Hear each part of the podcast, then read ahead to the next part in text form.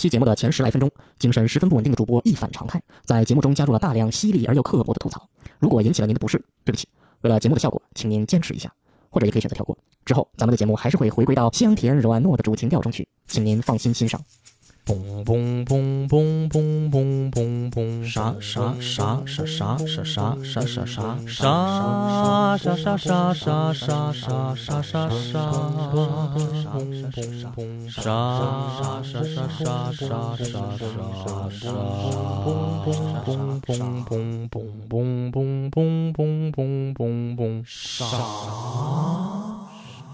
？Hello Hello，大家好，欢迎收听咱们啥播客这一期的正片节目啊！我再说一遍啊，正片节目，我简直不敢相信我自己的嘴巴，为啥竟然会更新一期正片节目呢？啊，这个原因呢，它非常的复杂啊。简单说来呢，就是我飘了，嗯，飘飘欲仙。自从我串台基本无害的节目播出以后呢，一下子收获了大量的订阅和评论呢，啊，尤其是好些评论，哎呦，把我给夸的，臊的我都恨不得要掩面的跑开了啊！甚至还有好多人夸我声音好听，说，哎呀，你就赶紧更新吧，你说啥我们都爱听。哎呀，没有想到啊，小四十了啊，头一回有人说我说话声音招人稀罕，早知道这样我还做什么知识性博客啊？既然说啥都爱听。那咱们就正儿八经的把节目的内容和咱们的节目名字匹配起来，所以下面请大家欣赏这无与伦比的一期新概念播客。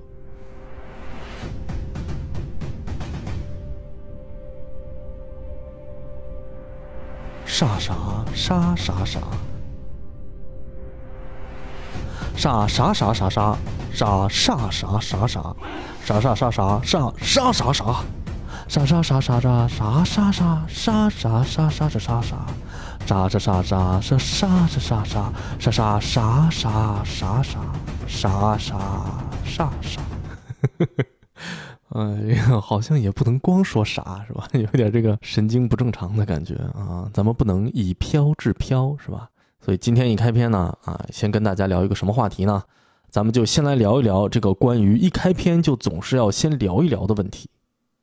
就是总有人呢，一上来就评论，哎呀，怎么一开篇闲扯这么长时间还不进正题啊？这什么破节目？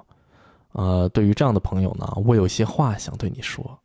啊，对了，最近我这个正在吸取百家之长，学习一些新鲜热辣的幽默的表现手法啊。最近在努力研习的呢，是脱口秀圈的一枝独秀史岩老师的吐槽风格。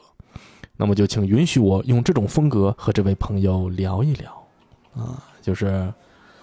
怎么的呢？你咋那么着急呢？你是要干啥去呀？不是说好了播客听的是陪伴吗？我搁这巴巴的跟你说贴心话，你咋还不让陪呢？你那道德指数咋那么高呢？啊，那么着急学知识啊？那你就不该听播客啊，你就搁直接看书呢，是不是？你说我整个一个多小时的节目。啊，给你仔细的分析又分析，讲解再讲解，就搁前头唠个五八分钟的，你就不乐意了？那郭德纲人单口相声还有闲班呢不？再者说了，人还有愿意听闲话的呢，是不是？那咋办？为了给你给人掐了呀？你不爱吃红烧肉啊？那全世界都不准养猪，是不是？是不合适。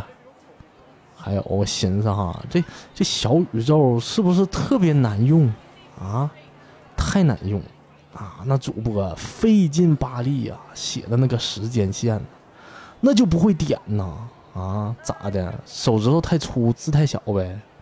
我寻思这也没多难呐，啊，你说那天还给我来一个，说你能不能把片头的啥啥啥给去？哎，那个时间线不会用，那快进三十秒也不会呀，那老大按钮看不着啊。我专门做个三十秒的片头，我是有病呗？你说是不是，听众朋友们？唉，不行，这么说话太累啊，这个不是我的风格啊，而且没有说到位啊，感觉不像史岩老师，到最后倒是有点像秋瑞了。嗯，而且光学不行，我还是得继续探索啊，争取找到自己的突破口啊。扯这么多蛋差不多了啊，不知道大家过瘾了没有？是吧？书归正题。咱们这期聊点啥呢？咱们就来聊一聊我这几个月在美国找工作的经历吧。哎，说到找工作呢，哎呀，我又忍不住想要吐槽两句。嗯，就是你现在如果拿起手机，打开小宇宙，点击首页右上角的这个分类列表啊，往后滑一滑，滑一滑，滑一滑，你就会发现呢，专门有这么一个类别，就叫职场。里头内容那叫一个丰富啊，种类那叫一个繁多，你就使劲往下翻，好几十，恨不得有上百个博客啊，囊括各行各业，从各种角度翻着花样的给你一通讲解啊。这个一眼望去，好像人人都是职场小精英，个个都有一手常年在职场里混迹出来的绝活，摁不住啊，就想给你传授啊。那就好像他们就是小蜜蜂，而我是一朵花，一个不注意就得受一脸粉。唉，所以我给你们随便念几个标题啊，你看你们感受一下。二本生冒号与自己和解吧，我们都是普通人。感觉一本生就不是普通人，不用和自己和解了呗。那九八五二幺幺的那就得是神仙了，是不是？那都不能和自己和解，那得跟自己降解了，是这意思不？还有一个啊，如果下午四点下班，你会怎么过下班后的生活？太惨了，朋友们，你听这口气，如果下午四点下班。这个概率基本上跟彩票中了一个亿一样，是吧？是一个只能用“如果”用来想象的话题，惨呐！再来一个啊，为自己按下暂停键，断舍离工作十一年的地方。我也不知道为啥，现在这个说话都不会好好说了。干了十一年，辞职就辞职呗，还给自己按下暂停键。你是个老式收音机是咋的？我都多少年没见过实体的暂停键了。我跟你说，我刚都脱光了，照镜子转了一圈，我也没看见自己哪有个暂停键。上瘾了，上瘾了啊！咱们继续看，二零二三年外企还值得去吗？你去看看不就知道了吗？你听他们在这唠，你要是去不了，听他们在这唠不是也没用吗？再来啊，与自己对话，聊聊我前三分之一的人生，关于我经历的四句话和十个顿悟瞬间。你这标题挺长啊啊！这而且这个呀，人一辈子能够顿悟个十次。也是一种本事，我不知道你整天在这啥也不干，就是搁那悟呢，还是就是自己比较钝呢？我现在一次顿悟都还没有，我是不是落后了？而且动不动就要拿几句话来总结什么、领悟什么、鼓动什么啊？这要我说，这就是小看了这个世界的复杂性。这个世界上可以说没什么事情啊，是几句话可以说清楚的。爱因斯坦也不行，霍金也不行，我妈也不行，谁妈都不行。老用几句话就把自己给交代了啊，也怪不得你啊，得顿悟那么多次。哎，再来一个啊！大碗夹肉，六年资深媒体人，为什么他建议撰稿只当副业？嗯，这可能是因为他只有六年的工作经验吧？啊，好嘛，现在六年就管自己叫资深媒体人，你知道，在我们建筑行业，六年你顶多也就比入门稍微好一点啊。我这现在都十二年经验了，还只管自己叫一个中阶设计师，你可能对资深的理解有点不够资深的朋友，停不下来了啊，朋友们，咱们再来一个啊，争取结束。哎呀，这个精彩！这个叫失业潮，让女硕士在小红书上崩溃痛哭。悲剧的是，她从来没在方向选择上努力过。又是一个挺长的名字啊！上来就是失业潮、崩溃痛哭、悲剧、贩卖焦虑这些关键词都让你给掌握了啊！人家失声痛哭，你直接就给人拿悲剧定性了，一副人生导师的派头。我点进去一看，哎呀，好像是一个专门给人做什么职业转型规划的公司。我感觉这种玩意儿可能骗子居多啊！这个朋友们谨防上当。哎，聊到这儿，我好像突然顿悟了啊！我发生了我人生中的第一次顿悟。就之所以有这么多聊职场的节目，是不是因为他们有好些人？嗯，这个除了职场，好像就没啥好聊的了啊！人生除了吃喝拉撒睡，就是在职场啊！说实话，我都不知道这么多节目聊职场都能聊出什么花样呢？我就感觉单纯是没啥好聊，但又想聊，那就聊上班呗。嗯。而且听这些节目，听这些职场新秀、老牌职人、人生导师、体制内行、外企精英啊，这帮人在这叨叨叨叨叨叨叨，真的有用吗，朋友们？我怎么感觉大部分的时候，人都只是在选择自己想要听到的声音呢？你心里想着睡觉，那你听啥你都困，是不是？既然你都知道你自己想要听什么，那为啥不直接去做呢？为啥非得让别人把自己说服呢？自信一点的朋友们。而且我这个念了这么多节目的名字啊，简直可以说是点名批评啊！但是我其实一个节目都没有听过啊，说不定人家节目做挺好啊，但是不重要，因为这些节目的订阅都比咱们啥播客要多，而且多得多。朋友们，咱们这个如沐春风的婉约派播客，它快要做不下去了。我感觉现在就是你想要做一个自媒体人，你呢就得有观点，是吧？而且你的观点恨不得要几乎刻薄的犀利，你才能让人爱听。什么公正中立啊，这都是上个时代的审视标准了。之前跟人家配函做节目，哎，人节目还夸我呢，说咱情商高，讲故事说观点比较一碗水端平，容易让人接受。结果呢，朋友们，没人听啊啊！现在整个市场越来越热啊，都已经出现五十万订阅级别的播客了。是不是随便一个什么新出来更新了没几集的播客，动不动就好几万订阅？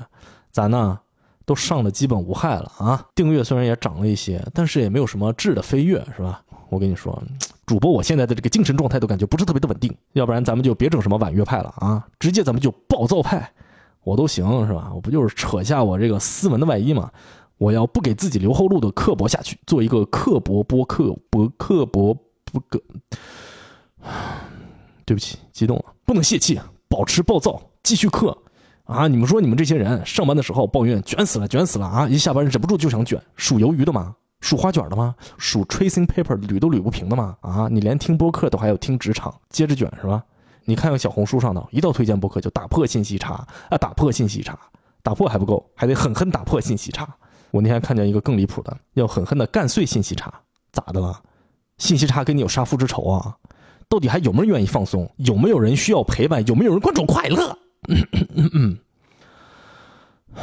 那天还看到用这个标题推荐姜思达的，听姜思达能打破什么信息差？对不起，失态了啊！咱们这个节目没有办法帮你一起卷，但是还是可以给你快乐嘛，是不是？你听听美国监狱那期啊，种族困境那期，底层白人那期，还有这个迈阿密大楼倒塌一下压死一百来人那期，是吧？咱们这个节目的定位好像确实是不怎么清晰啊，而且现在好像这个播客界的半边天啊，都是喜剧演员在撑了。嗯，大家可能哎呀也不缺快乐。看来咱们这个节目是迟早要完，要不然直接改名叫迟早要完得了。继迟早更新之后，又来了个迟早要完。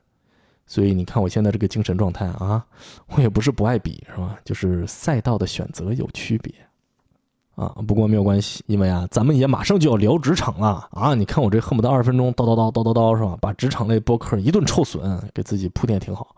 所以呢，咱们应该怎么做这期我自己特别瞧不上的主题呢？就是为了避免爹味儿过重啊，咱们就只聊经历。不论对错，大家听个乐啊，尝尝这一期，嘿，保证你什么也学不着的新生代职场播客吧。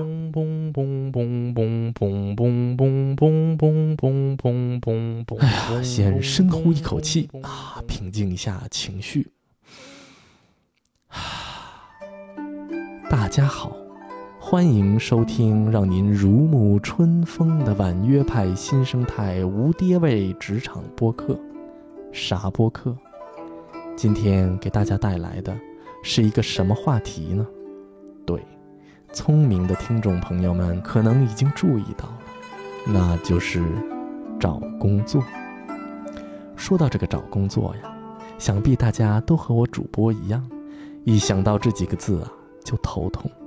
试问，谁不想在自己现在稳定的岗位上一直干下去呢？那我们又是为什么要找工作呢？那是因为呀，挣那么点钱，再不找工作，就他妈要饿死人了啊！两个孩子怎么养？房贷怎么还？要睡大马路吗？嗯，冷静，婉约，啊，对，就是主要是因为钱，啊，当然也是为了职业发展啥的啊。不过这些都还在其次，啊，那你可能要问了，那咋样啊？找着了吗？赚着钱了吗？给大家汇报一下。通过我这一个来月的折腾呢，还真就让我给找到了一份还算满意的工作吧。钱嘛，虽然比不上我脑子里头啊当网红主播、万人打赏、狂捞猛赚、纸醉金迷、痴人说梦的那么多的十分之一啊，但至少比以前吧，那肯定还是有所提升啊，有所提升啊。具体的数字咱就别说了啊，希望大家允许我有一些个人的隐私。就从比例上说吧，嗯，比之前的工作收入提升了大概有百分之六十多一点啊，听着挺多，是不是啊？其实主要是以前挣太少了，这个找到新工作，哎，不管怎么说呀，还是挺开心的啊，但是压力也很大啊，毕竟在一个地方重新开始，而且还充满了这种各种各样的不确定性吧。而且我这在家都懒了两年多了啊，这个一周才工作四天，天天在家工作，饿了就吃，上着班呢，困了还能睡会儿。尤其是经常上班时间录节目、剪节目，可以说是非常的不务正业了。嗯，得稍微努努力啊，找找感觉。咱们在开始讲故事之前呢，首先请大家和我思考一个问题，就是找工作最难的是啥？大家先想想看。对我来说呢，找工作最难的呢，就是说服我自己为啥要找个新工作。嗯，对，就是这可能对收音机前、收音机前 这个啊竞争心爆棚又特别自律的你来说，根本不是个问题。但是对我这种早就已经参透了人生的意义就是没意义，时时刻刻都想躺平的半虚无主义者来说，这就是一个几乎没法完成的任务啊！这也是为啥我在原公司啊。拿着这个低薪一待七八年啊，好不容易换了个薪水还行的公司，嘿，结果非得辞职出来又回去干三年。这个倒不是因为我有强迫症，非得凑个十年的整数啊，主要就是因为，哎呀，那个公司实在是太清闲了，清闲到什么程度呢？我在这个公司的十年里头，我用自己两年多的闲暇时间，有一搭的没一搭的搞黄过一个创业项目，又花了两年多时间，随时马上有可能就要搞黄这个博客。而且在这个期间游山玩水，满大街溜达，一点没耽误，甚至还生了俩娃，可见我的工作强度是多么的不饱和。所以对我个人来说呢，放弃这个轻松的啊，每天在家迷迷糊糊干点活就能拿点薪水，是吧？当然是这个远低于我这个能力所应得的薪水的工作。回到整天狂奔疾走、弱肉强食的这个正常的生活和工作的节奏里面呢，哎呀，这个事情是多么的没有吸引力啊！这个何止没有吸引力，简直是有很大的斥力。但是随着年龄的增长，外面的斥力虽然很大，但是啊，还是抵不住背后汹涌而来的推力啊！我被两股力夹在中间，就承受了很多的压力。这个现象叫做牛顿第三定律。嗯，我记得我们刚买房子呢，我和科学家呀，等这个小特点睡着了以后，在楼下的餐厅里召开了一个大会。这是一个进步的大会，一个成功的大会，一个有着深远历史意义的大会。与会双方唇枪舌战，尔虞我诈，倒也没有。嗯，就是主要我俩把一个月的所有的花销，连同啊之后装修房子大概需要花的钱一起啊，仔仔细细的列了个明细。然后就发现呢，就买房装修这一趟下来，我们基本上就已经吃光了所有的存款，也花光了向老一辈们借来的江湖救急专项资金，啊，这还不算呢，更有甚者，因为新的这个高额的房贷啊，我俩现在的收入加起来啊，甚至都不够我们这个家庭一个月的正常花销，更何况当时科学家还怀着妹妹。哎，大会开完，我可以说是一身冷汗呐，啊，感觉我自己离我这个人生中最大的恐惧又近了一步。啊，我之前提过吗？我这辈子最害怕的事儿，我这辈子最大的恐惧就是穷困潦倒、精神崩溃，终于成为一名流浪街头的无家可归人员。唉，感觉再这么下去，也就这几个月的事儿吧。啊，这个事儿对我影响有多大呢？就是我现在去超市买白菜，都已经要到了货比三家，恨不得买那种打折再打折，拿回家就直接可以当成酸菜，给它剁吧剁吧含泪吃了这种程度。唉，但是这个开源节流啊，总想着节流肯定是不够的啊，主要还得是开源呐，开源通宝嘛，什么玩意儿？开源呢，就是得想办法挣钱呐，啊，当时我记着跟小帅录节目啊，小帅就跟我说，想挣钱好办呢，你就用你的建筑背景去搞钱呗，联系中介接私活，做大一点就开始买住宅做改建，倒腾起来。唉，说实话，你说我也不是不动心，但是掂量来掂量去，还是觉得自己没有这种面对这种不确定性的魄力吧。我还跟我非常佩服的一个自己在纽约单干的同学聊了一通，就感觉呢，我自己这个性格呢，好像很难承受这种在刀尖上啊，饥一顿饱一顿，时刻都得想着下一顿饭在哪儿的生活。嗯，可能这个就是所谓的穷人思维。扒到根儿上啊，还是我这个自己骨子里的懒散和怯懦。嗯，怎么一不小心把自己剖析的这么赤裸裸啊？怪不好意思的，你们别听啊，别听。啊，那为什么最后决定找工作呢？对世界理解比我高一个层次的科学家对这件事儿啊有一个最简单易懂的解释，那就是呢，因为这个事儿是最简单啊，就是真的，就是还有什么比一份收入稳定的工作赚起钱来更加容易的呢？我觉得除了遗产继承以外呢，就应该只剩下天上掉馅饼。可惜现在妹妹还只能喝奶，不能吃馅饼，所以呢，我就只好去找个工作。梳理清了这个思路以后啊，我拧巴的对人生的思考就可以暂时告一个段落了。下一步呢，就是怎么跟老板辞职。哎呀，这个虽然工资给的低啊，但是这个人情还是得做到啊，毕竟这么多年了嘛。嗯，但是越是熟人呢，越不好开口。去年年底呢，我还去趟纽约，跟以前公司的人欢庆圣诞来着。那两天我就一直住在之前那老板家里头，我这心里头就一直憋着这套嗑呀，我就想找个机会把这事儿给他办了。结果我们白天在外头和公司大家一起狂欢，晚上回家呢，老板一家三口还热情的拉着你一起玩桌游。我要辞职这四个大字还真就一直没有好意思说出口啊啊！结果还是等到灰溜溜的回到波士顿，过俩星期啊，才终于拨通了一个电话。老板呢先是很震惊，哎呀，然后叹口气说：“其实我也不震惊，这个也不知道应该算是故作震惊还是故作镇静啊。”然后呢就巴拉巴拉跟我唠了一通，话里话外呢就是说现在像你这么便宜又好用、性价比超高的员工，哎呀，这个实在是不好找啊。就好比五块钱一辆直接开走的顶级超跑，米其林餐厅的大厨整天给你免费小炒，喝口矿泉水做俩俯卧撑就能长生不老，千万年薪，老板跪下来问你，哎，咱们一天工作两个小时，你看好不好？嗯，这个不不是他说的啊，这是我说的。最近有一些膨胀啊，这个见谅。总之呢，就是大概打探了一下我的这个心理价位吧，看看能不能涨点工资把我给留住。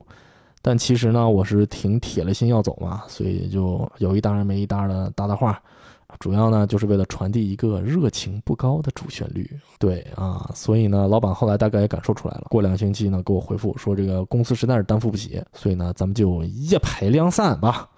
对了，一直到这儿呢，我都甚至还没有开始找工作，不知道这个算不算是所谓的裸辞啊？应该不算，因为毕竟这么多年的交情吧。啊，老板表示具体离职时间好商量啊，尽量配合我的新工作。所以呢，现在剩下的问题就是，我到底能不能按时找到一份我还比较满意的工作呢？答案是不能，至少一时半会儿是不能，因为还没等我开始想这个问题，我们家的妹妹就出生了。哎，我这几个月可以说是人生的大事全都凑在了一起。十月买房，十一月、十二月大装修，一月份搬家，二月份刚辞职，就又迎来了生命类奇迹。之后我还得找工作。哎呀，你说我愣是在这么个期间连续的产出了这么多期番外篇的节目，我我容易吗？我我不得好好跪下来感谢帮我剪辑的各位愿意和我串台的好主播吗？我就不在这儿把这些大公无私的好人们一一列举了啊！大家听节目啊！而且说到这个生命类奇迹，嗯，真的很奇。今天咱们就不在这儿展开了啊！有机会啊，单独做一期节目，咱们好好聊一聊。到时候呢，还可以在开头把这个育儿播客们好好喷一喷。哎呀，想想就开心，搓搓手。好，回到正题，我真正开始着手准备各种找工作的这个相关材料啊，已经是妹妹快出了月科时候的事情了。就是关于这点呢，科学家表示非常的担心。每天早上起来就是你准备啥时候开始啊？啊，中午吃饭呢，你可马上就休完产假了。晚上睡觉前，你上班之后还有没有时间做作品集啊？就这么如此循环往复，以至无穷。哎呀，我呢，其实倒也不怪他啰嗦啊。这个，因为确实，我当时一七年的时候啊，找工作的时候，光是这个准备工作就花了大量的时间啊，准备材料、作品集，杂七杂八，一共折腾好几个月。那个时候，科学家都已经搬到波士顿开始上班了，我还在纽约一个跟几个人合租的这个小出租屋里头苦熬苦夜呢。嗯，而且从咱们节目的这个更新频率上，大家也不难看出来，我这个人嘛，啊，这个做事啊，多少是有一点拖拖拉拉，啊，所以在科学家的这个脑子里呢，我这回怎么着也得到年底才能开始投简历了吧？这个穷困潦倒、苦哈哈的日子又要过上一年，能不着急吗？但是说实话啊，这次我自己也急啊，毕竟已经辞职了嘛，是吧？拖得太久也不好。所以三月初吧，在我产假的最后一个星期里啊，我终于眯缝着我红肿的双眼，拖着我疲惫的身躯啊，开始做作品集了。不过呢，在我上次的这个求职的经历中啊，我得到了一个重要的经验，就是其实像我现在这个这个等级这个 level。作品集好像就没有我之前想象那么重要了啊！这个跟刚毕业的时候还是不太一样的，毕竟那个时候屁也不懂，是吧？完全没有工作经验，作品集可能是你唯一能用的敲门砖啊！这个呢就必须做的够大够硬，最好呀是把它给打磨成直接就能把门给拍碎的那种。但是这个一块砖毕竟能力有限啊，能拍开就不错了 啊！到了现在呢，十多年过去了，手头就多了好多好多的工具呢，什么奔凿斧锯、大榔头、小铁锤儿，再到回形针、小发卡，连片带撬，是吧？不拘一格降人才嘛，啊，你甚至可以生生的把门给舔开，对，这个一会儿给你们分享。所以基于这样的理论引导，作品集呢就套用五年前找工作的模板啊，找了几个自己觉得还算拿得出手的小项目，润色一下啊，基本上就是完工。这个科学家预计耗时六个月的工作，大概花了两天就基本上宣告结束啊。但是放下了板砖呢，你总得拿起来点啥，是不是？所以呢，简历现在就反而变得特别的重要啊。上次找工作，五年前吧，啊，我记得当时主推的特点就是我啥都会干。这回有些许改变，就是变成了我不光啥都会干，我还会编程，啊，主要是为了给自己增添一点神秘的色彩。毕竟建筑界里面搞编程的这个目前还不算太多吧。我还要专门在作品集里面加了一页，专门显摆自己编的小插件的。后来在面试的时候呢，得到的反馈是，嗯，看不懂，但是觉得挺牛逼啊，这是后话。写简历，哎呀，这个是一件很痛苦的事情啊，朋友们，我把头发抓了又抓。主要是呢，写简历基本上其实就有点像你自己在审视你自己的这一生，啊，至少是职业生涯的这一生嘛。这种审视呢，它就很难不带有一些主观色彩，啊，以及一些自我感动的悲情滤镜。哈，不知道你们咋样啊？反正我回过头来仔细一想，哎，我这一路走来磕磕绊绊，有上顿没下顿啊，把我自己给感动的，恨不得写一篇长篇的巨著放在简历里。但是这样是不行的，朋友们。我记得当年曹雪芹在《红楼梦》里面就反复的讲到，简历最多写一页。嗯，没错。我以前看到有人在简历里头把自己做过的项目事无巨细，一条一条的全都列在里头。某年某月项目 A 做了一二三四五，某年某月项目 B 做了四五六七八，跟流水账似的，洋洋洒洒五六页。哎呀，我感觉他可能自己写完之后，自己都从来没有再看完过一遍。那么现在摆在我面前的问题，它就非常的具体，那就是怎么删减我这小半辈子引以为苦嚎嚎的这些工作经历，啊，我自己呢先是埋头写了好几版，才慢慢的理出来一点头绪，啊，因为我自己的经历比较特殊嘛，如果听过基本无害那期节目的朋友们可能了解，啊，就是因为我曾经在一个只有两个人的公司工作，所以呢，所有的项目都是从头跟到尾，如果把自己做过的所有的工作都写出来呢，太长啊，不说那可能还有重复。所以呢，改来改去，我呢就慢慢的把我的经验啊分成了项目的不同阶段和方面，啊，然后把他们有所着重的，一会儿均匀，一会儿不怎么均匀的分布在不同的项目里。这样打眼一看呢，就有一种项目和经验都十分丰富的错觉，那个不是感觉。自己写完以后还挺满意的，打印出来呢，拿去给我们家的职场小精英科学家啊去给我看一看。其实科学家工作时间还没我长，但是架不住人家跳槽的经历比我丰富。呵呵，科学家一手抱娃。啊！一手接过来一看，就说：“你这字儿太小，行间距太密，不看。”对，就这么一针见血。可是这些都是我精挑细选出来的啊！我深藏在心底，只有在深夜才会拿出来慢慢抚摸的宝贵经验呀！再删就得含泪删了，然后就含泪删了一轮啊！还巧妙的为了节省我的眼泪呢，合并了几个同类项，出了一版。科学家看了一遍呢，哎呀，他就语重心长的跟我说。说你呢要放下自己的感性，要用理性的眼光看问题，这啥意思？他就说了，说你这一大段都是跟你这两年搞的研究、写软件的经历有关，但是这个真的是你现在市场上需要的能力吗？虽然我知道你做这个很开心，并且觉得很炫酷，但是这个行业里，尤其是公司的 HR，有几个人能看明白呢？哎，那我就有点不服气了。我说这可是我的核心竞争力啊！啊，这个项目经验谁都有，这个东西它不是谁都有啊。啊，科学家就说：“你这个不叫核心竞争力，核心是没有不行的东西，是你的项目经验。你必须得先有这些，然后你的这个呢才能算是锦上添花。如果你都没有项目经验顶着，你这个就属于华而不实，是不是？唉，咋办？就这么被说服了，有道理咱就得听啊。于是就这么一遍一遍的改，改完了内容呢，还得过一遍句子，尽量的精简句式，杜绝啰嗦。终于出了一个。”哎呀，我自己实在感觉改不出来，科学家也实在提不出啥意见的版本，这才算是把简历差不多敲定。我本来还想着，哎，要不要多出几个版本啊？根据不同的公司准确投放。懒了，还是睡觉比较重要，就这么着吧。我不知道在国内的情况怎么样啊？在这边申请工作还得有一个东西叫做 cover letter，类似于求职信吧，一般是放在邮件的正文里头，以及投递的文档的第一页。这个东西啊，我感觉更加难写。嗯，因为这里需要有技巧的夸一夸对方的公司，夸一夸自己，并且表达出自己想要加入他们的强烈愿望。这就是说呢，啊，我们在这里呢需要加入一些善意的谎言。我哪有什么想要加入的强烈愿望？这还不都是为了钱吗？啊，要不是你们公司登了招聘广告，我压根儿都没听说过你们公司。但是没有关系，人类的科技进步解决了这一难题。对，朋友们，我无耻的使用了 Chat GPT。嗯，没想到吧？咱们这档搞笑播客既变身成为职场播客之后，又摇身一变变成了科技播客了，高级。啊，我一开始还担心呢，说，哎呀，拿这个东西，它毕竟是一堆代码，它能够了解人类社会的尔虞我诈和虚情假意吗？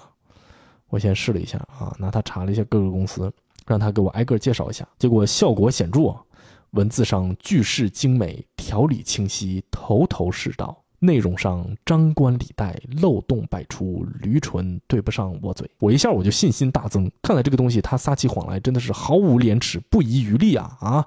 完美的贴合这次任务的主题。于是我就毫不犹豫的用起来了，哈，我就把这个简历里头的一些关键词给进去，再把对方公司的名字给放进去，咔咔咔一顿生成，结果出来的第一篇就把我给震了，真的比我自己写的好多了。嗯，字里行间我甚至读出了高贵。对，就是，但是呢，我还是比较谨慎啊，万一这是不知道从哪儿直接搬来的模板呢？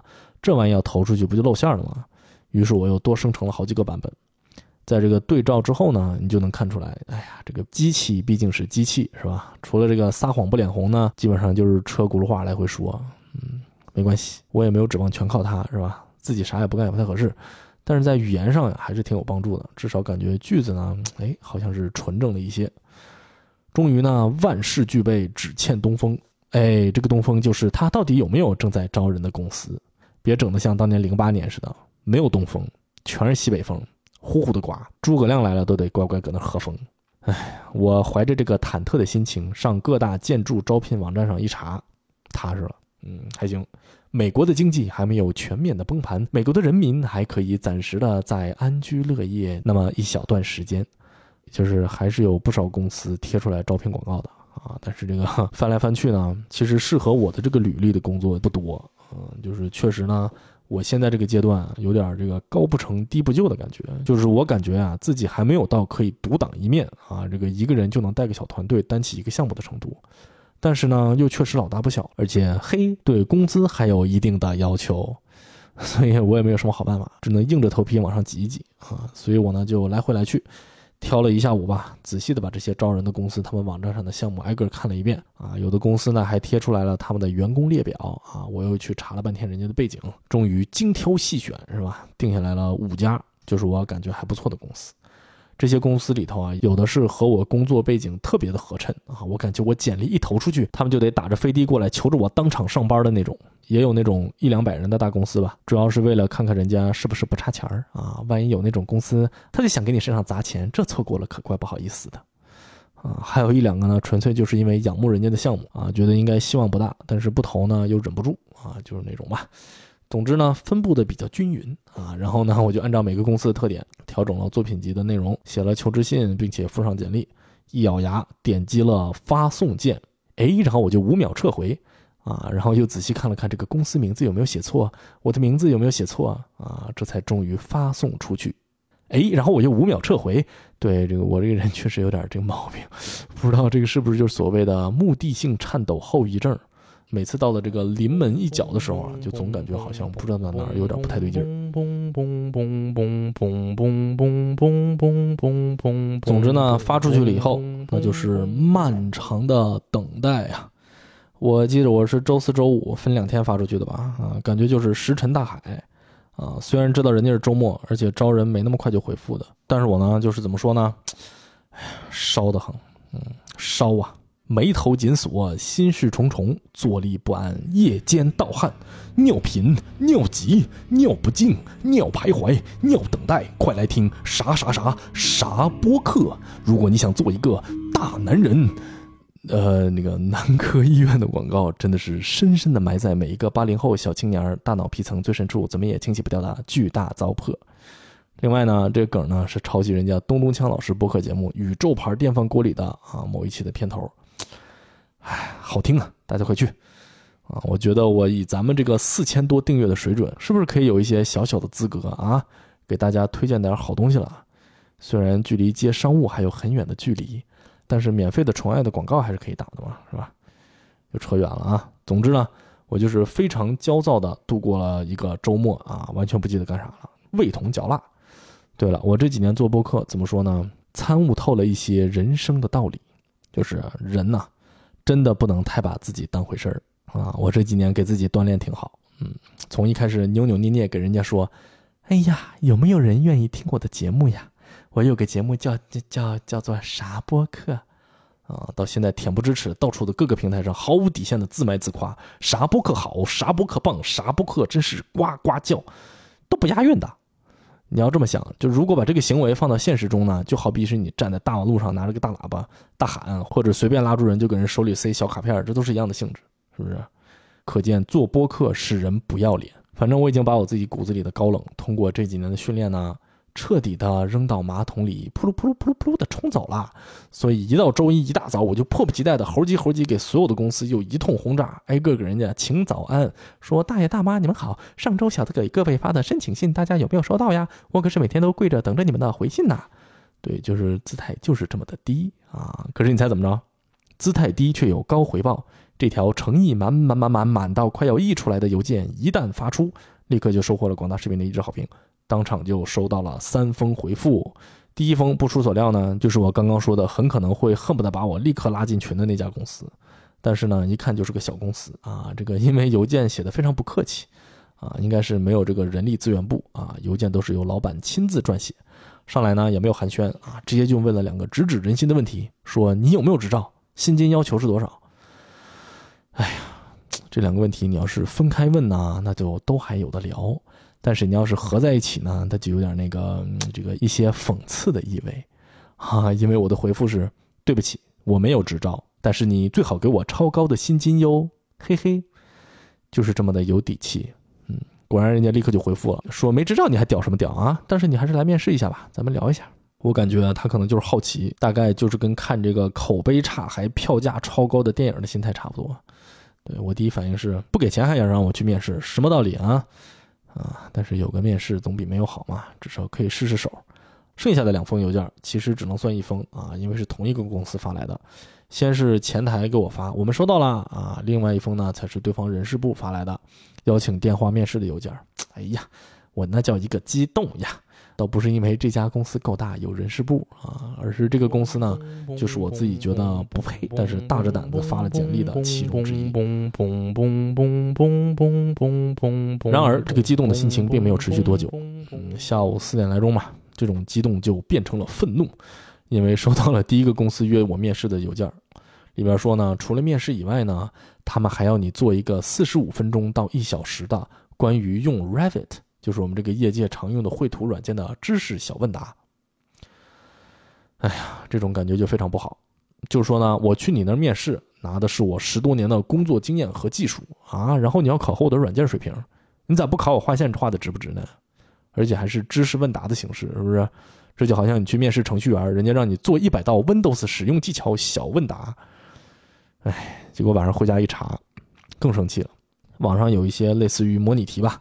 我就刷了一下，全都是一些什么什么按钮在什么位置，什么菜单里有什么内容，这种就是谁会这么用软件啊？我画图的时候全都是快捷键加鼠标，根本不知道这些按钮在什么地方。如果全靠按按钮画图，那得多慢！而且这些按钮啊，选项各种拗口的名字，平常基本上扫一眼知道位置就去了，谁会去记啊？还有一些类似于要把大象关冰箱，拢共分几步这样的问题。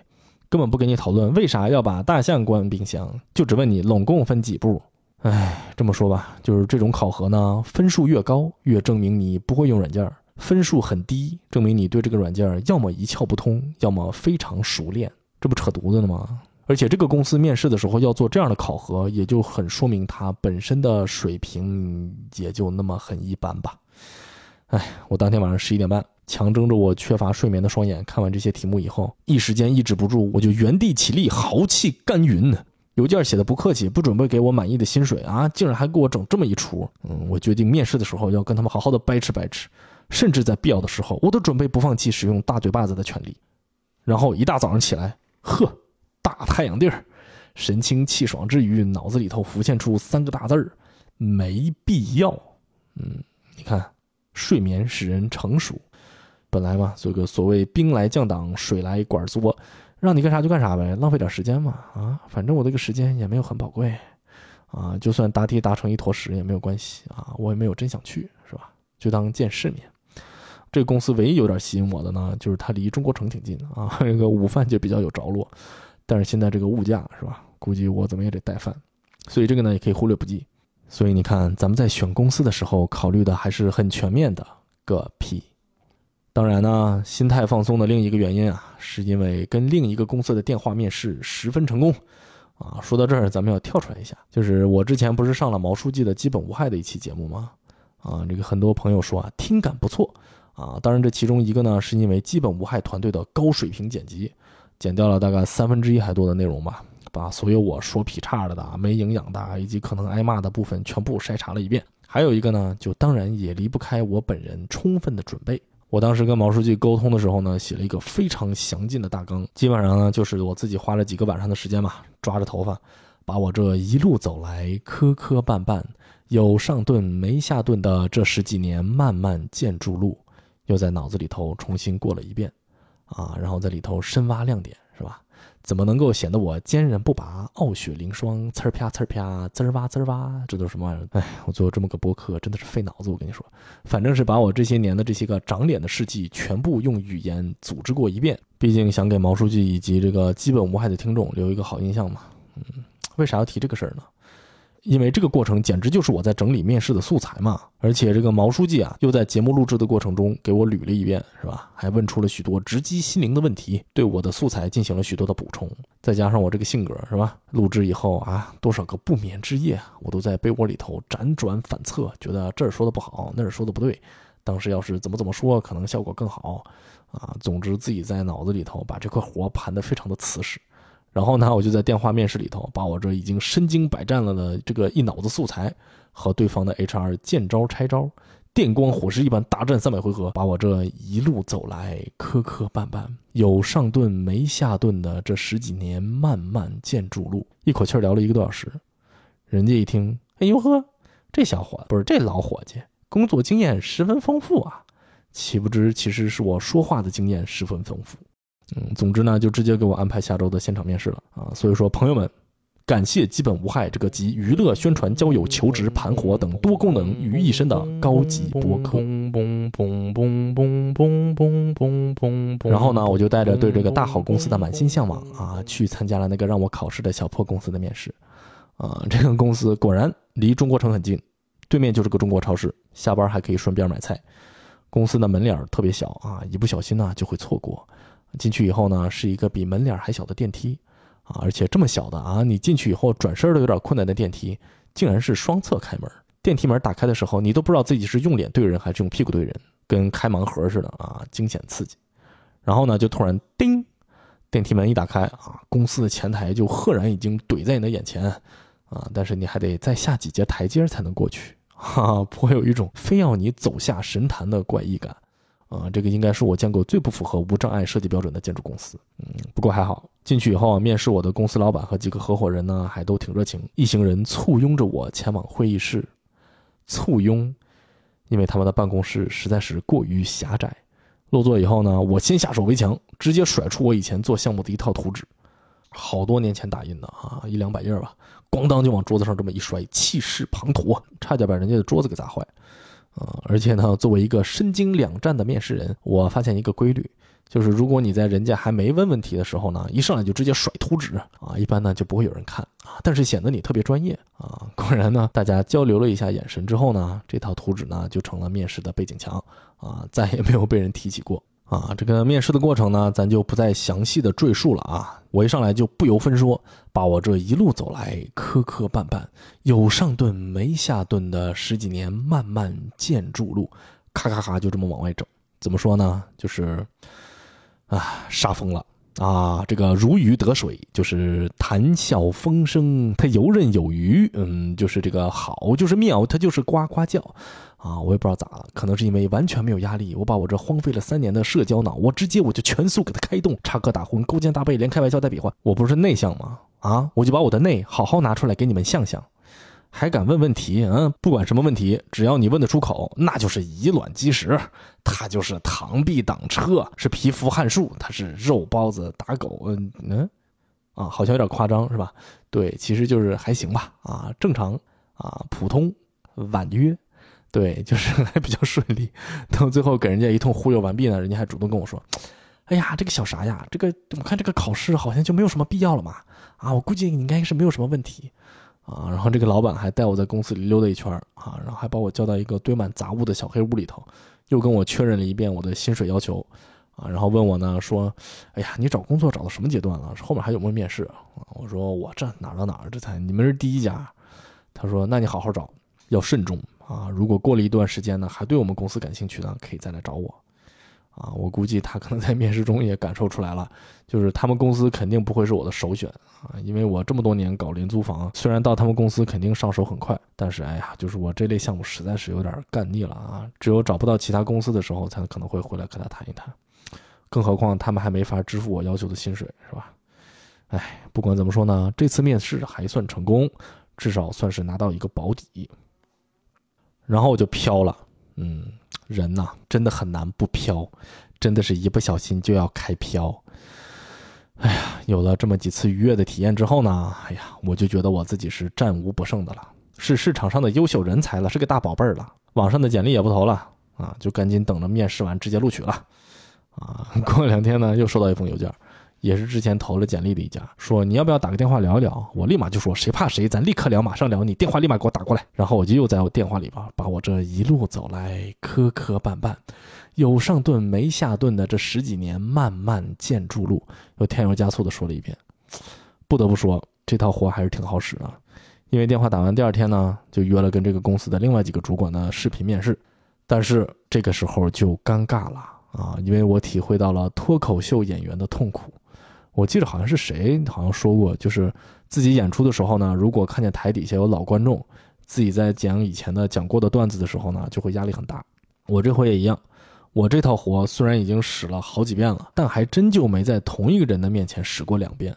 结果这回可好，电话面试我那老哥也在这个视频会议里。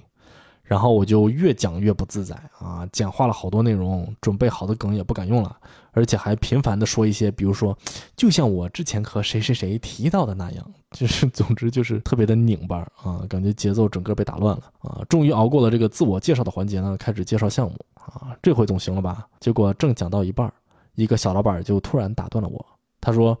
哎呀，你老强调你说你设计能力很强，那你在之后介绍的时候，要不要给我们讲讲你的设计理念呢？啊，比如说为什么立面开窗做成这样啊？为什么选这些颜色呀什么的？嗯，这就叫阴阳怪气儿，要我看简直叫算是故意刁难。设计理念，我现在今天立刻马上我就给你们大家讲讲我的设计理念。我的设计理念就是少给我扯淡，好看就行了呗。还为什么选这个颜色？我跟你说，就他妈 Photoshop 里随便点的啊，点来点去就这个还顺眼，就这理念爱咋咋地，暴躁。唉，开窗就这么随便开的，咋的？那有个房间需要一个窗，不给人开呀？就这么开的，别给我扯什么设计理念都没有用，最后都得落实到好不好看上。巴拉巴拉讲一堆，讲历史，扯概念，什么宏大主题、现代主义有什么用啊？大便它就是大便，它不会因为你巧舌如簧、史上雕花，它就哎变成了一个巧克力冰激凌，香喷喷，好吃看得见了啊？你说是不是？哎，我每次去听各种建筑讲座，我就觉得这说啥呢？听不懂，整这么多建筑语汇，这不就是用特定语言解释简单问题，简称不说人话吗？设计这个东西就是非常主观的，是不是？所有的除了客观因素以外的一切的解释，说白了就是为自己的设计找借口。设计师真正应该做的就是直接指着图，按着头问你说：“你看看牛不牛逼啊？”我就问你牛逼不牛逼？但是没有办法，这个世界不是这么运转的。嗯。这个东西我感觉和人生的意义有些相同的之处，就是你明知道人生其实真的没有啥意义，但是你要是不说服自己，硬找点意义，你还真就活不下去。嗯，科学家有次问我说：“你不是挺爱写东西的吗？啊，而且自诩爱思考，咋就对这个设计理念这么排斥呢？”我说：“这你还看不出来吗？这个要往深了挖，其实是一种酸葡萄的心理。嗯，我早就在研究生时期我就已经发现了。”就我这个愚笨的大脑啊，是很难突破哲学思辨的屏障的，甚至连语言的屏障都突破不了。说实话，就是很多理论书籍我也不是没看过，我就是看不懂，所以我早就已经放弃了对于理论的一切追求，破罐子破摔是吧？专攻技术。所以说白了呢，对于这个东西，我不是看不起，而是看不懂啊。然后科学家就又问了：“那你说，你看一个房子觉得好看或者不好看，它还是有评判标准呢？你这个不算是某种理念吗？”哎，他就还真不是，他这个审美标准啊，他还就是大量看图慢慢培养出来的，原理基本上和 AI 没有什么区别。对，但是这个话你没法跟面试官说呀。请问您的设计理念是什么？啊，我的设计理念就是去他娘了个腿的设计理念，这都是因为我脑子格外愚笨。你让我做设计，还不如去找 AI。唉，这就不如直接点 Leave Meeting。被搞了这么一出，结果我的大脑就一片空白。这个介绍项目的时候就开始东拉西扯，不知所云，直接在现场给人家表演了一个语无伦次，还返场了一个脸色苍白，就差口吐白沫不省人事。面试一结束，我就知道完了，这个公司算是白瞎了。而且不光如此，我的人生黑历史又得到了重要的补充，对，就是差到了这种程度。面试完了，我开车去接娃，好死不死，幼儿园旁边就有一个楼是这个公司设计的。看着这个土不拉几的楼，嗯，我恨不得抓着方向盘高声的呐喊。倒不是因为我错过了这个加入这个土土的公司的机会而懊恼，就是尬，往死里尬，尬天尬地尬四方，尬得我心里直发慌。所以呢，不出所料呢，哎，就是我第二天再去问人家，哎，要不要安排个线下面试啊？人家直接就一个电话给我打过来了，说，哎呀，不好意思啊，咱们公司最近资金链断裂，项目停滞，暂时不招人了啊，不是你的问题，咱们以后保持联系。哎，断裂个屁断裂，断裂你发一堆招聘广告啊，你招裁缝给你往一起缝呢，你再招点焊工给你往起焊焊呗，不真诚。这个事儿呢，就给我敲响了一个大警钟，因为毕竟我确实很想突出我的设计能力，但是这样呢，就很难避免类似于这样的问题。哎呀，这就又是好几个辗转反侧的不眠之夜呀！终于要说到我喜欢的那家公司的面试了。嗯，怎么说呢？就是如果你特别在乎一个事情，那你就很有可能会目的性颤抖。所以为了不要临阵乱抖。我的这场面试的工作重心就放在了放松心情上，哈哈，这个就要做到跟每天上班一样啊，不紧张。我叫不紧张。这个公司离地铁站很远，吭哧吭哧呢，坐了一顿地铁之后还得走个不到二十分钟的路吧，啊，这要是直接这么一路走过去啊，就我这个整整三年足不出户，中间还做了个膝盖手术，每天微信都走不到一百步，还挺了个将军小肚肚的中年男子，是吧？难免要有点气喘吁吁、大汗淋漓，啊，所以呢，我还特地提前了半个多小时，到他们公司附近一个咖啡馆里头，整个咖啡，坐一会儿，唠唠汗，在脑子里措辞措辞，稳定稳定情绪，啊，做好万全的准备嘛，啊，毕竟咱们是刚刚经历了职场滑铁卢的人，是吧？心里比较没底，然后就到了他们公司，怎么说呢？一开始这个感觉确实不算太好啊，感觉没有受到重视。因为一开始呢，等了半天，所有的会议室啊都有人用，好不容易等到了，结果偌大的呢能坐十几二十人的这个会议室里头，真正面试我的就只有三个人，还有一个呢只能待十五分钟，马上就有事要走。更崩溃的是，这个会议室的大屏幕还跟我的电脑连不上啊，几个人呢就只能挤在我的笔记本的一个小小的屏幕前头，而在我们的身后，一个 IT 大哥就在现场大汗淋漓的解决问题。一直到我的面试都结束了，这大哥才刚刚弄好，所以整个面试的过程就是一个比较嘈杂和混乱的过程啊。但是有一点还挺好，电话面试我的人事部的大姐今天没在啊，所以呢，我今天可以毫无压力的上活了。我就又把我的一路走来磕磕绊绊、有上顿没下顿的这十几年漫漫建筑路稍作压缩，我一通稳定的输出。说到了激动处呢。大家都纷纷洒下了伤感而又同情的泪水，并没有。之后呢，我又大概把我的项目又过了一遍啊，还行，这回没有人问我设计理念，啊，这个心里踏实了不少。然后在这儿呢，我就被问了两个面试常见的问题，那就是你为啥离开以前的公司，以及你为啥想要来我们公司。第一个问题很好回答啊，就主要是因为钱。对我就直说的，大家听完以后呢，也都若有所思的默默点头，啊，我感觉这疫情几年嘛，哎呀，大家的日子都不怎么好过，所以在这种问题上，互相之间可能就更能共情吧，啊，第二个问题，我为什么想来你们公司？那还不是因为你们登了招聘广告吗？啊，但这个好像不能这么直说，是吧？而且这个题目呢，回答起来就比较微妙啊。我也不想一上来就说我久闻你们公司的大名，如能加入，那真是我三生有幸。是吧？这个因为这个公司我确实之前也没有听说过啊，但是直接说，嘿，你猜怎么着？我从业十几年，从来没有听说过你们公司啊，这就显得比较没有礼貌啊。幸好我之前对这个公司呢做了详细的研究。只见我话题一转，一把转到了十几年前啊。说起来，我当时还在上学的时候，每天从教室去餐车买饭，都要路过一个工地。经过了一年的时间，我几乎是看着这个楼每天被这么一点一点的盖起来的。当时这个楼给我留下的印象十分的深刻呀，结果没有想到，前两天我看你们网站才发现这个楼是你们公司设计的。哎呀，我感到冥冥之中受到了召唤啊！另外呢，我搬到波士顿以后呢，有几次机缘巧合啊，正好有事需要去到某一个大楼，当时就觉得这栋大楼的设计惊为天人，尤其是外立面设计，我每次路过都要驻足徘徊，盯着看个半天。久久都不愿离去，所以呢，我完全是因为折服于贵司的设计高度才来应聘，希望能够有机会加入这么厉害的团队。反正是溢美之词，可以说是不遗余力啊！这个说完我还沾沾自喜，哎，觉得这个马屁拍的嗯优雅啊。结果话音一落，会议室里突然之间就安静了下来。虽然这个时候面试我的只有两个人，但是这两个人的表情啊，他就有一些诡异。而且这种长时间的沉默呢，更是让我心头一紧呐。咋的，马屁拍马蹄上了啊？别这俩楼不是人家设计的吧？我不是看串行了吧？哎呀，正在我准备夺门而出的时候呢，其中一个人说话了，说小啥呀？哎呀，你可能还不知道。然后他就指着另外一个人说：“这位呢，是我们公司的设计总监啊。你刚刚说的特别喜欢的那个楼的立面呢，就是他老人家亲自操刀设计的。这不巧了吗？这不是？啊？”难道说这种沉默是源于因为扑面而来的过度吹捧而产生的羞难与欣喜并存？直接承认又不太好意思，所以难免有点臊眉耷了眼的尴尬吗？问题是我也不是故意的呀，我这上哪知道去？然后这个设计总监他就尬笑一声，啊，然后笑呵呵的说：“哎呀，想啥呀？看来你的眼光十分独到嘛。”然后又给我讲了半天当年设计这个楼时候的各种小故事。啊，说实话，我这个时候，哎呀，还处在一个还不知道马屁拍没拍对地方的惊恐之中。啊，只是微笑的输出了一些感叹词，嗯，没有太听进去。然后他就又走过来拍拍肩膀，啊，又给我介绍了几个他们挂在会议室展览墙上的优秀作品。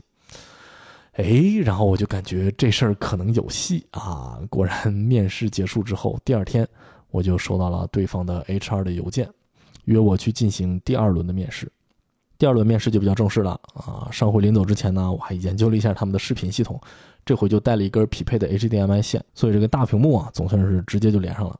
而且这次人多，熙熙攘攘的坐了大半屋子的人，HR 的主管呀也很负责任，提前一天晚上呢给我发邮件啊，建议我要带一些什么之前没分享过的项目和材料啊，准备一些什么话题和图纸啊什么的。所以呢，我也是算是准备的很充分吧。啊，总之整体上呢就是比较顺利啊，而且因为第二次了嘛，明显啊他们对我还是比较感兴趣的啊，所以我自己的这个自信心也就上来了。回答起问题来呢，也是比较自如，甚至出现了一个问题回答完啊，提问的人默默点头说：“哎呀，你这个问题回答的可是真好。”这样的情况，所以作为一个内向拧巴人呢，哎呀，我也算是超水平发挥啊，啊，甚至到后来聊开了，我还要主动提起来啊，把这个设计理念这个东西给 diss 了一通。现在想起来还是，就是没必要啊，可见我还是不够成熟。总之吧，这个面试还是十分轻松热闹的啊，我感觉这个氛围也很重要吧。面试结束以后呢，我回家的步伐我都感觉轻盈了不少，啊，倒不是觉得自己表现的多么优秀，纯粹是因为整个面试的状态和感觉都非常的放松，有一种这个有氧运动之后的畅快的感觉。哎呀，你看我这个一年去不了一次健身房，我还搁这打比喻呢，啊，脸皮是真的见长啊。然后画面一转，回到现在，我现在已经在这个公司啊上班一个多月了啊。回顾了一下整个找工作的过程，其实也就一共投过五份简历啊，拿到了三个面试，最终被一家录取。整个从开始准备材料到找到工作，一共耗时一个多月吧。啊，说实话呢，哎呀，我也没有想到会这么顺利，尤其是在现在这个整个经济大环境不算太好的情况之下吧。啊，我之所以之后没有继续投简历呢，也就是因为其实后来也没有怎么找到比较适合我的职位了。所以说，整个在这个时间上也是比较赶巧。哎，这期节目呀，咱们聊得有点长了啊，希望大家还没有听得太过无聊。我为什么想做这么一期节目呢？哎呀，我也不太清楚。我做这个播客节目，除了想红想恰饭以外呢，还是想要有一些所谓的现实意义啊。以前自己有更多的时间，嗯，能够支持自己做一些信息量比较大、内容比较丰富的节目。但是我现在的这个生活状态呢，就有点不太能够支持我制作那么高质量的节目了。嗯，但是我还是想要和大家分享一些我自己特殊的经历吧。啊，虽然自己也知道，对大家应该是没有什么借鉴意义，而且我也千千万万不敢想说，哎，大家谁能从我这个节目里头学到点什么，甚至能够获得怎样的帮助？哎呀，但是呢，如果大家在听个哈哈乐之余呢，能够觉得嗯有点意思，哎呀，我就很高兴了。咱们这个播客呀，哎，因为各种原因吧。现在更新呢，可以说是比较不稳定。之前有个听众留言说，上一次更新正片节目已经是快要一年以前的事情了。哎，确实，我不是一个负责任的好主播啊，甚至包括这期节目也是耗时长久啊。它是我每天上班在这个拥挤的火车上头摇摇晃晃之余，拿着手机一点点这么打出来的。科学家也劝我说，你实在不行，要不然就把节目做短一点，内容做少一点，这样是不是还能多更新几期？嗯，哎呀，没办法，我自己过不去这个坎儿。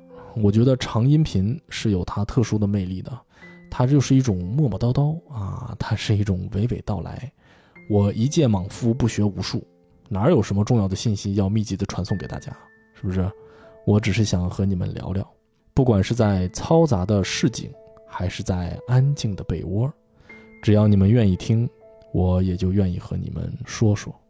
好了，这期节目就到这里吧。希望大家继续关注啥播客，咱们下期节目再见。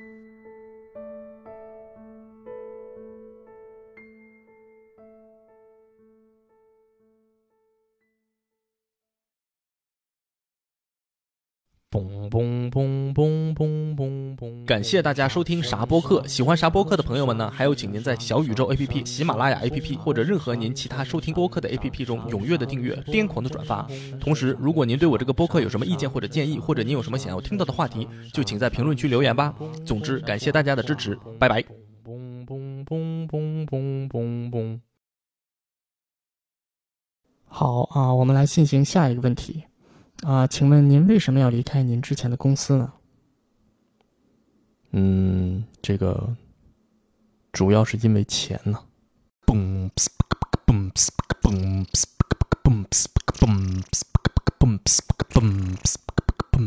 主要是因为钱，主要是因为钱。